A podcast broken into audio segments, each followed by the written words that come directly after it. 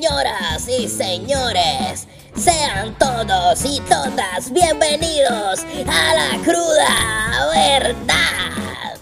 La cruda verdad. La cruda verdad.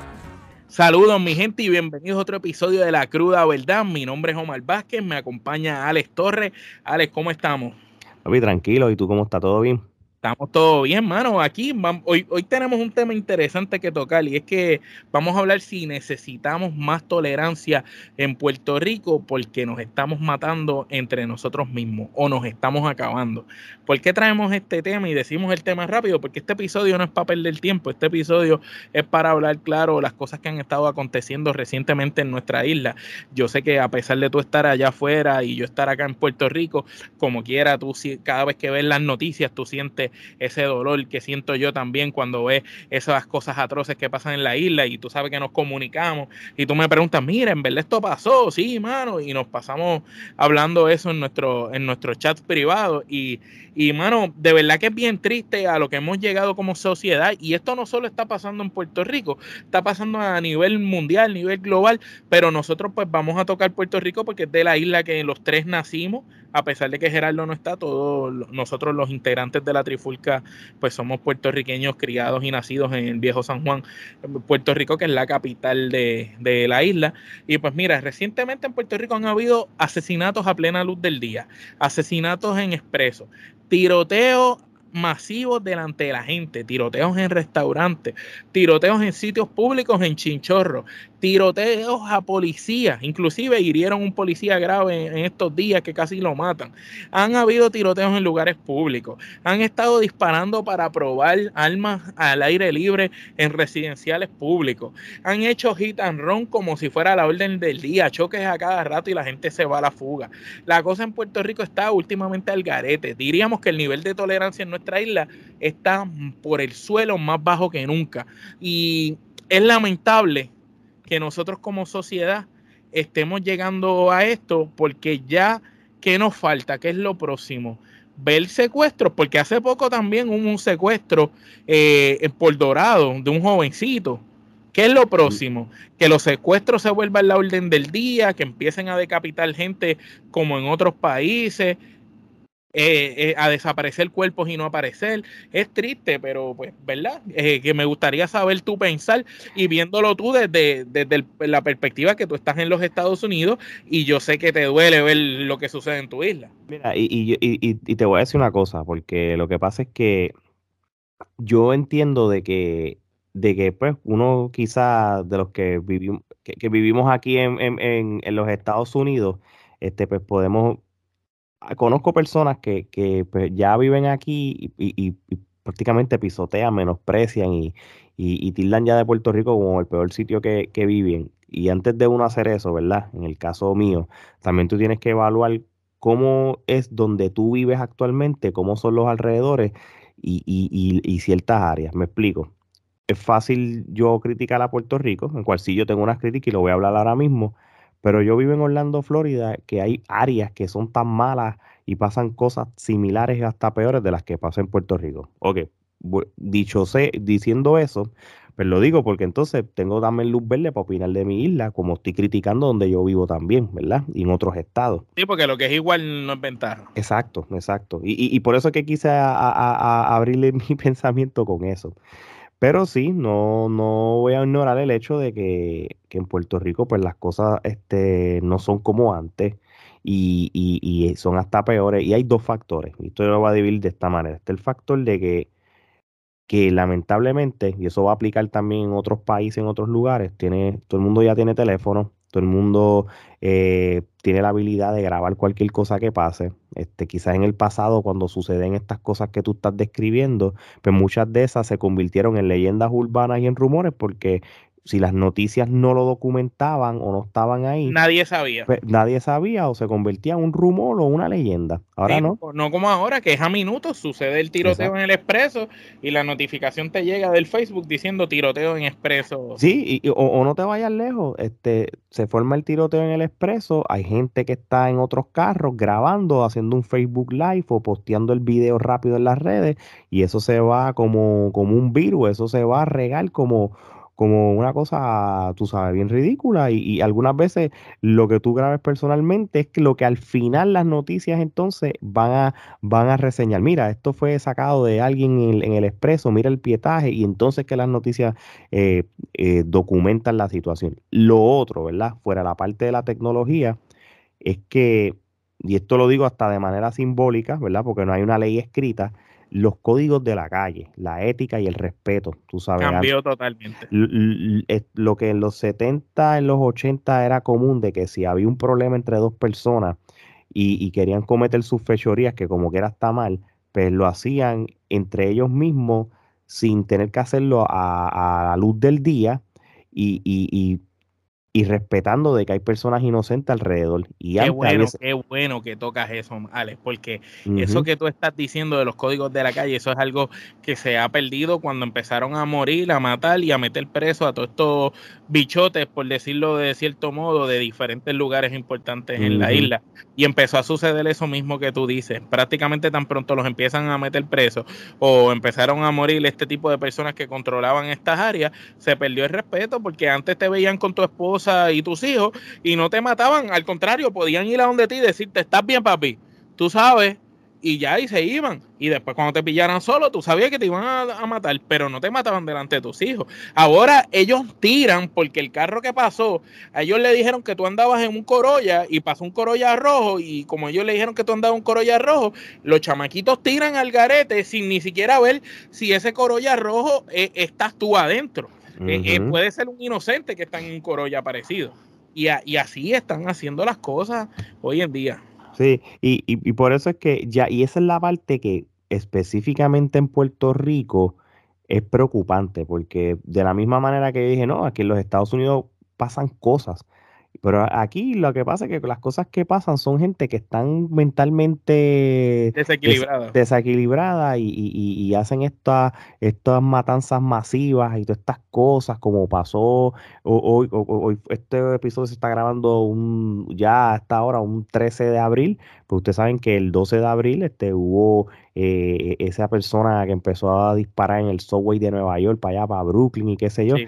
Y, y- y casi siempre cuando pasan estas cosas y el, y el denominador común es como lo que acá tú acabas de decir, mentalmente pues hay algo que, que está este, fuera de sitio. ¿Qué pasa? Yo, lo, yo menciono esto porque al contrario de, de lo que pasa muchas veces en Estados Unidos, en Puerto Rico, no son gente con problemas mentales, son gente que son bastante cuerdas y son personas que, que lo que tienen que ver son con las guerras de la calle. Entonces, pues Eso estás envolviendo entonces gente inocente que no tienen que ver nada como en los 70 y los 80 que eh, pues, esperaban en el momento preciso sin tener puede poner en riesgo niños, eh, padres de familia, madres trabajadoras y eso.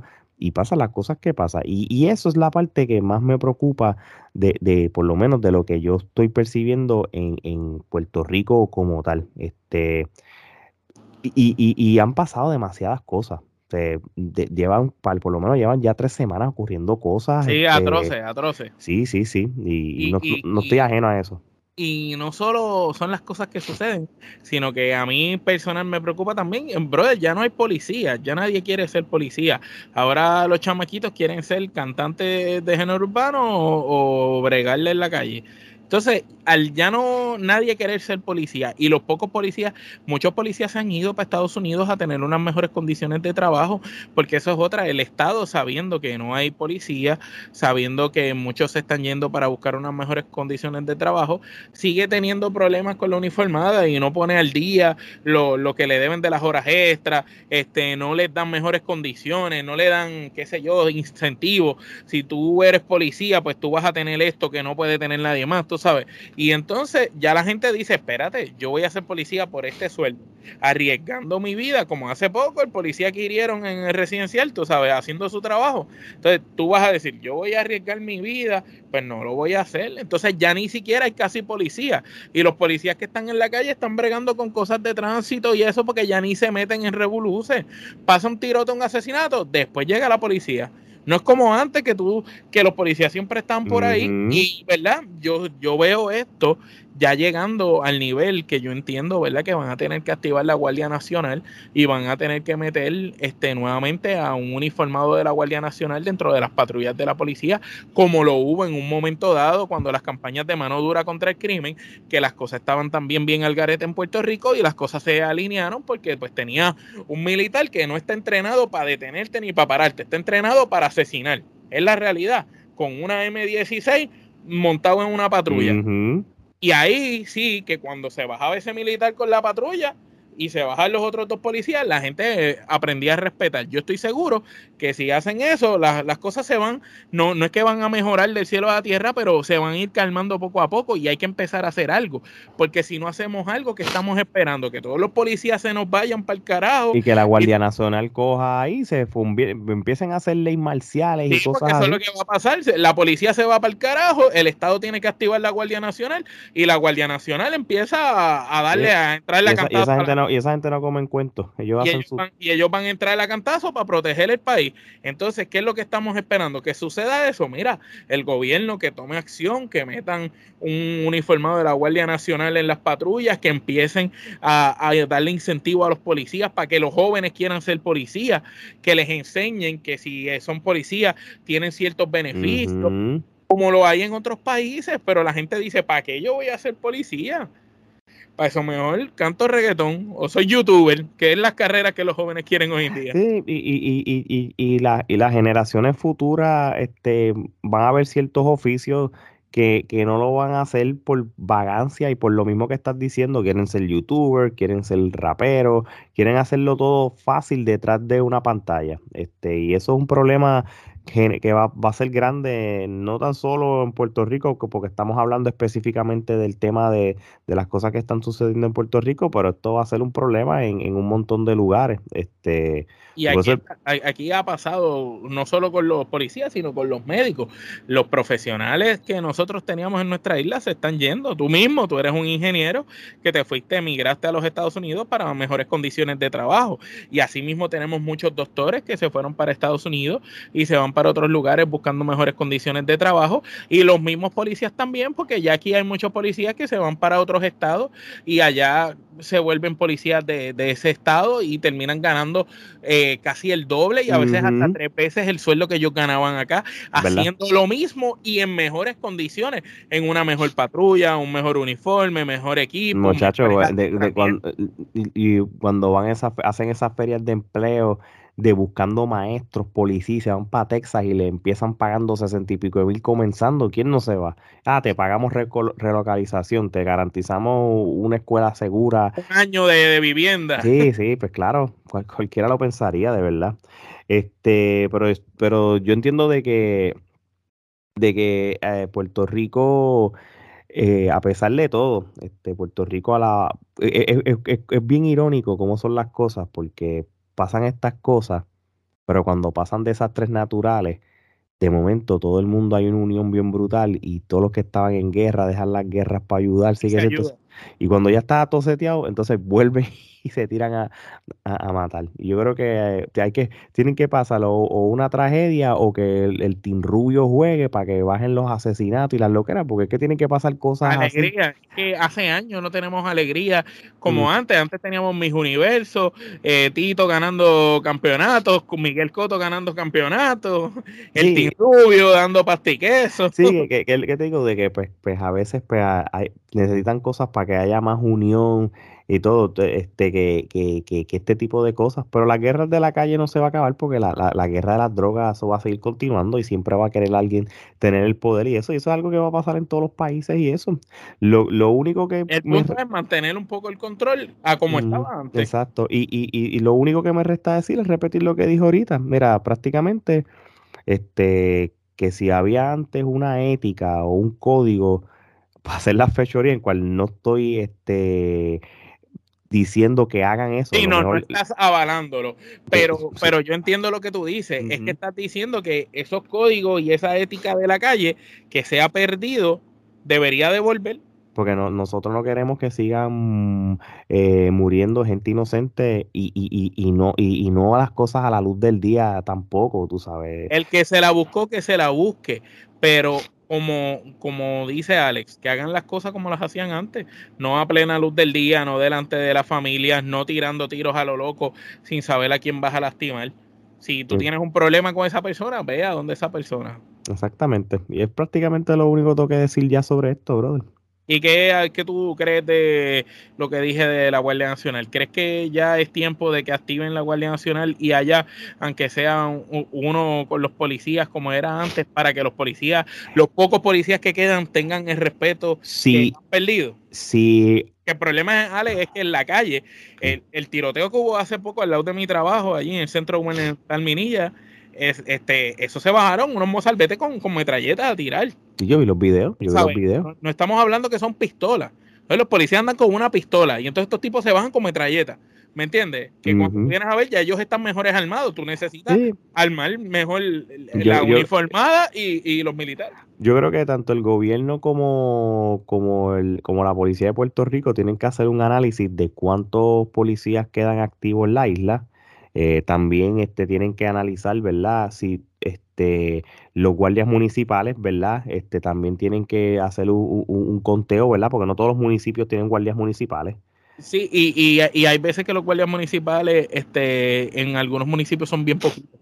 Por eso, la diferencia es que los guardias municipales, al ser empleados municipales, e inclusive los de San Juan, por ejemplo, cobran más dinero algunos que guardias estatales. Empezando. Entonces, a veces hay guardias municipales que cobran más que el estatal, pero no hacen ni tienen la responsabilidad. No, no, claro, no, claro.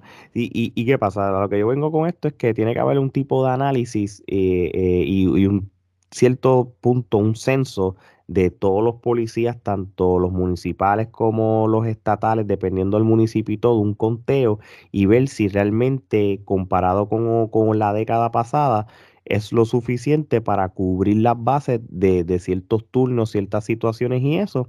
Y dependiendo de eso, pues tú empiezas dualmente activando la Guardia Nacional en conjunto con ellos sin necesariamente que la Guardia Nacional tome el control de la seguridad de Puerto Rico. que sea como en mano dura contra el crimen, un complemento del policía. y, y, si, y si tú ves que ahora mismo se está pasando, realmente no tengo las estadísticas de cuántos asesinatos hay, lo que va del año, no sé si en los últimos años ha aumentado, se ha mantenido igual, si ha bajado, honestamente no sé eso. Yo sé que hubo unos años que todos los años aumentaba, después empezó a bajar y qué sé yo, este, pero realmente no sé cuáles son las estadísticas y eso también tienes que eh, ponerlo en, esos en ese estudio que yo estoy por lo menos aconsejando y, de, lo que estamos hablando, sugiriendo para entonces pues saber hasta qué magnitud tú vas a tener una alianza y, activar este hasta cierto porcentaje pues la Guardia Nacional.